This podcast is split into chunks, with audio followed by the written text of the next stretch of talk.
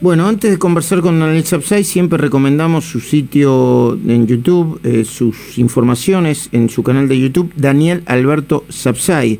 Y es muy oportuno llamarlo ahora porque escribió eh, mm, el 15 de mayo, fíjense ustedes, escribió el 15 de mayo, cuidado con lo que hacen pequeños bloques en diputados, en particular el de José Ramón.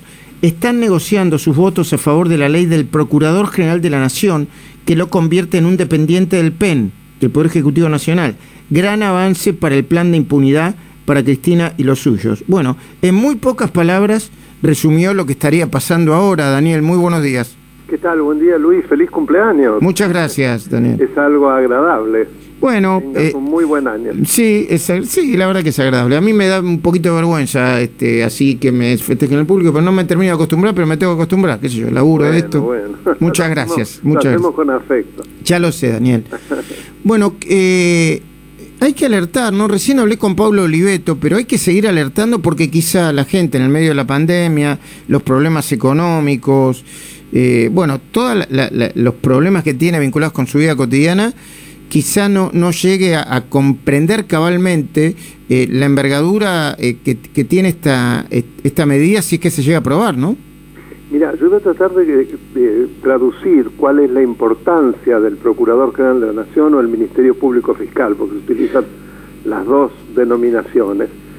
Es un órgano que eh, se constitucionaliza con la reforma del 94 y que lo que se quiso es claramente que fuera absolutamente independiente en todos los ámbitos.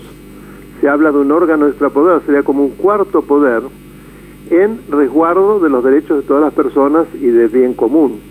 Por lo tanto, si depende de alguno de los poderes políticos, sea el ejecutivo o legislativo de turno, no importa que fuera este, hay que ver como precedente, se destruye lo que la Constitución quiso. Porque ¿cuál es el rol fundamental del Procurador General de la Nación y de los fiscales? nada menos que la investigación y además la prioridad de qué es lo que se investiga y qué ritmo se le da a lo que se investiga. Hablo respecto de delitos. Entonces, es eh, básico que esa instrucción esté en manos de personas que sean independientes del poder político y que puedan actuar realmente de tal manera, porque son los que encienden la llama para que luego los jueces condenen o eh, o, decidan sobreseer aquellas eh, cuestiones que están siendo puestas en pugna de parte no solo de funcionarios públicos, pero acá lo que nos interesa es la situación de los funcionarios públicos. Ahora, es muy interesante lo que decía Paulo Oliveto, que algunos legisladores como José Ramón, o incluso Nicolás del Caño, ¿no? que siempre parecen correr por izquierda a este gobierno y a todos los gobiernos, después se sientan y en una cosa tan delicada como esta son capaces de dar quórum, ¿no? Claro, porque el tema acá no es solo eh, lograr la mayoría necesaria, que es muy justa en diputados para Ejecutivo, en realidad le faltan 12 votos, eh, desde noviembre está trabajando, porque la media sanción del Senado llegó a diputados en noviembre, fíjate, siete meses y ahora estaría cerca de lograrlo, pero fundamentalmente los votos a favor, se los daría a este personaje José Luis Ramón, y es interesante si te parece que dé los nombres de quienes son los seis eh, miembros del bloque que él eh, preside, Ahora los vamos a dispuestos a precisamente votar este adefesio institucional.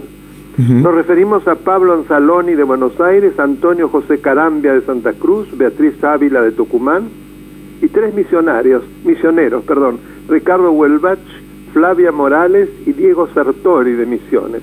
Son ignotos para la mayoría, por eso es muy importante exhibirlos. Discúlpame, Estos señores eh, son Daniel. capaces de destruir el sistema democrático y que la vicepresidenta esté muy cerca de lograr la impunidad. Entiendo.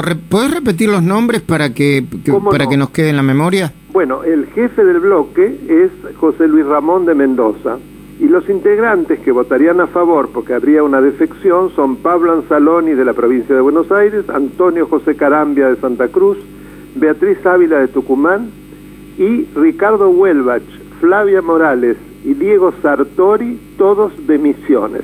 Ahora fíjate cuál es el pretexto que pone este personaje, Ramón, para votar a favor.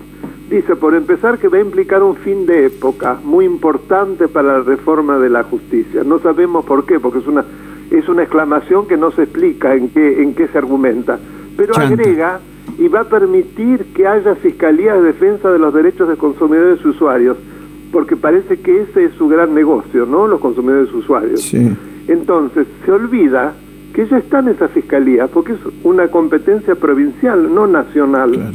Entonces, ¿qué es esto? ¿Se van a crear fiscalías federales de defensa de consumidores y usuarios. ¿Qué invento es? Esperemos que no suceda, Daniel Sapsay. Gracias por. te das cuenta lo canallesco que es todo. No, sí, sí, que se sepa personajes que yo por lo menos no conozco. A él sí, porque ya hace un tiempo que lo veo que es un saltimbanque, un negociador muy activo. Pero a los otros son personas muy inactivas en la Cámara, no, no, no existen. Pero existen para esto. Entonces es muy importante que la gente los identifique y sepa cómo vota, porque generalmente esta gente independiente, entre comillas, la vota porque supuestamente le está prometiendo una nueva política mejor, bla, bla, bla.